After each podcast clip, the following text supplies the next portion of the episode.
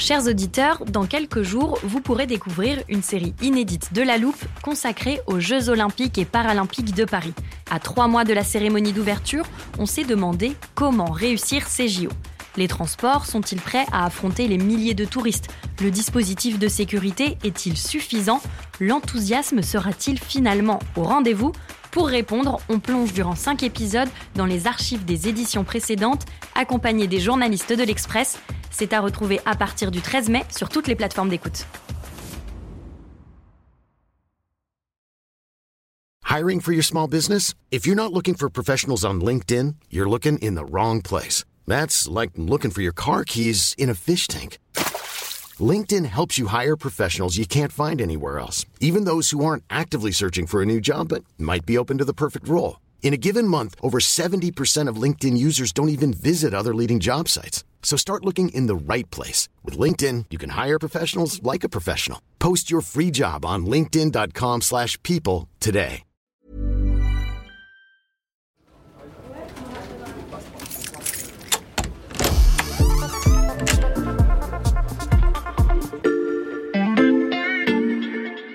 Salut, c'est Xavier Yvon. Bienvenue dans l'armoire de la loupe. Cette semaine, vous allez tout comprendre sur Le Brent. Le baril de Brent. Le prix du baril de Brent. Baril de Brent. De Brent. le Brent. Quand vous entendez ce mot, vous savez certainement qu'on parle pétrole.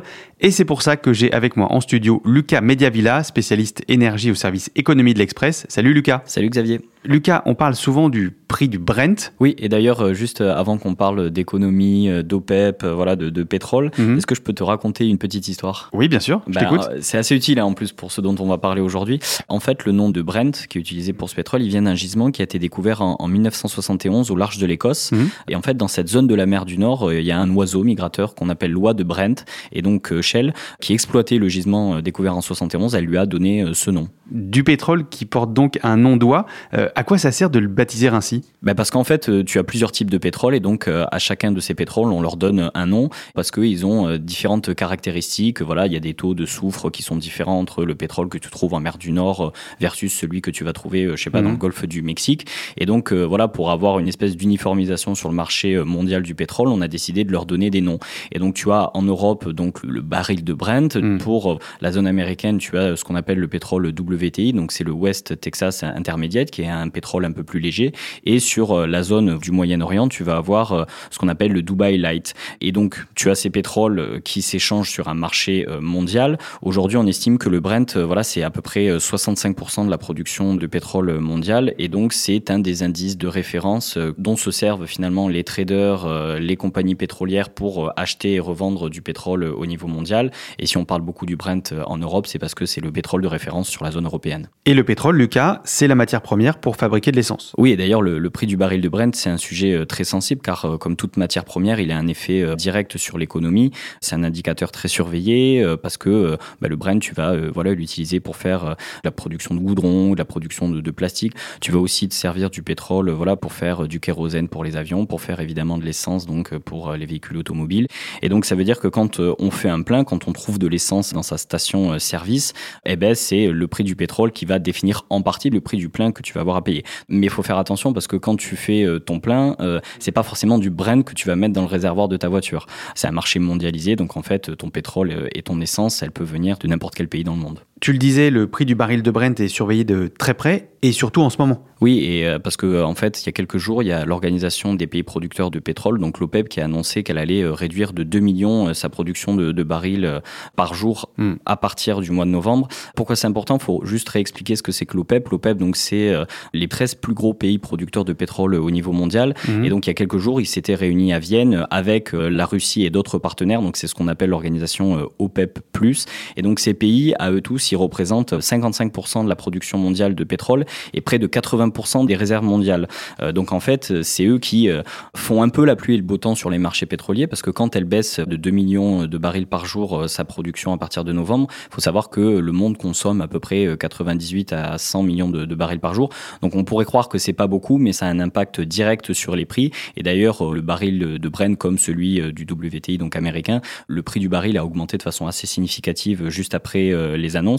Donc, euh, quand les acteurs importants du pétrole prennent ce type de décision, ça a forcément un impact. Et pourquoi les pays producteurs de pétrole ont pris cette décision En fait, a un débat intéressant aujourd'hui. Il y a beaucoup de pays occidentaux qui craignent qu'il y ait eu une forme de ralliement de Riyad à Moscou, c'est-à-dire que euh, en s'accordant sur cette baisse de production, les pays du Moyen-Orient aient fait une forme de pied de nez aux occidentaux parce que ça a fait monter les prix, donc ça va aggraver la crise économique, la crise énergétique en Europe de façon certaine.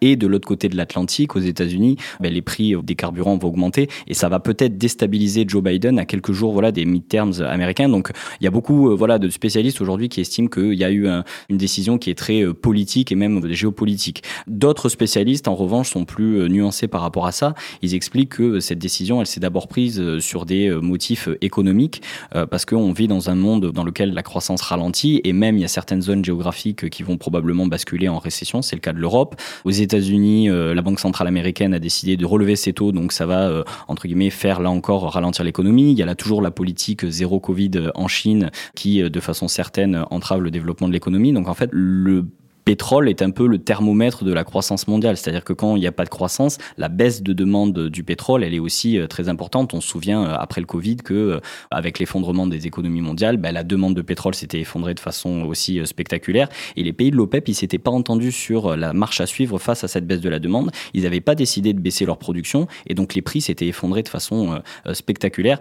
Et donc aujourd'hui, ils se sont dit, on va pas prendre ce risque-là, on va devancer les ennuis, si je puis dire, et on va baisser de nous-mêmes cette production de pétrole pour justement euh, continuer finalement à avoir un, optimum économique. Le prix du baril de Brent et ses conséquences, je suis sûr que nos auditeurs y penseront désormais au moment de faire le plein. Merci beaucoup Lucas. Merci Xavier, à bientôt. Voilà, je peux refermer l'armoire. Maintenant, vous êtes capable d'expliquer ce qu'est le Brent. Et si vous voulez en savoir plus, on vous a préparé une liste d'épisodes de la loupe et d'articles de l'Express qui traitent du sujet. Les liens sont à retrouver dans le descriptif de ce podcast. Bon week-end, profitez-en pour rattraper les épisodes que vous auriez manqués. Je vous dis à lundi pour passer un nouveau sujet à la loupe.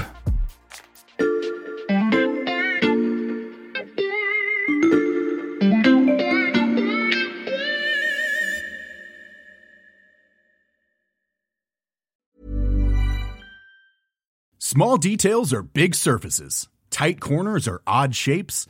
Flat, rounded, textured, or tall. Whatever your next project, there's a spray paint pattern that's just right. Because Rust new Custom Spray 5 in 1 gives you control with five different spray patterns.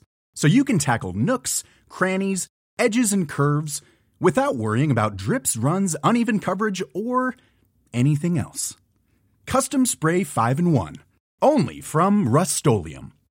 When you make decisions for your company, you look for the no-brainers. And if you have a lot of mailing to do, stamps.com is the ultimate no-brainer. It streamlines your processes to make your business more efficient, which makes you less busy. Mail checks, invoices, legal documents, and everything you need to keep your business running with stamps.com. Seamlessly connect with every major marketplace and shopping cart Schedule package pickups and see your cheapest and fastest shipping options from different carriers with rates up to 89% off USPS and UPS rates. And with the stamps.com mobile app, you can take care of mailing and shipping wherever you are. Make the same no-brainer decision as over 1 million other businesses with stamps.com. Sign up with code program for a 4-week trial plus free postage and a free digital scale. No long-term commitments or contracts. That's stamps.com. Code program.